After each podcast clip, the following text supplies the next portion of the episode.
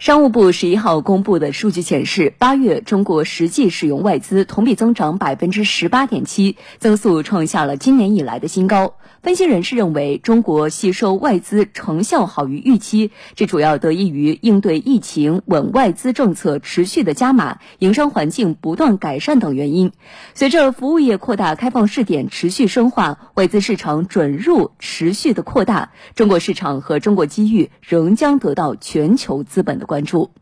数据显示，今年一到八月，全国实际使用外资六千一百九十七点八亿元，同比增长百分之二点六。八月当月，全国实际使用外资八百四十一点三亿元，同比增长百分之十八点七。值得关注的是，今年前八个月，服务业新设外商投资企业两万零七十九家，占全国新设外商投资企业数量比重为百分之八十八点八。服务业实际使用外资四千七百六十六点一亿元人民币，同比增长百分之十二点一，占中国实际使用外资金额比重为百分之七十六点九。服务业开放步伐明显加快。稳外资作用显著。分析指出，今年以来，中国吸收外资成效好于预期，主要得益于应对疫情、稳外资政策持续加码、营商环境不断改善等原因。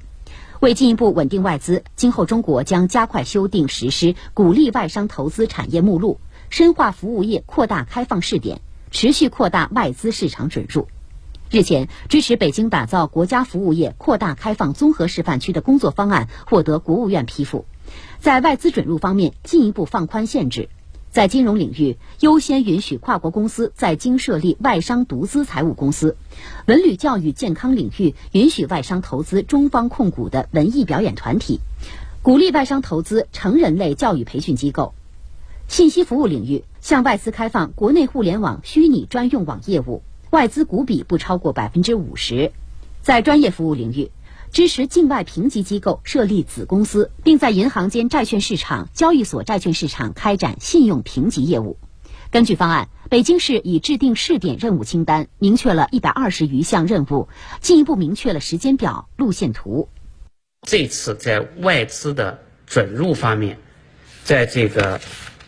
跨境资金的流动方面。人才支持的力度方面，以及企业设立就全生命周期的服务，也进行了很大的便利。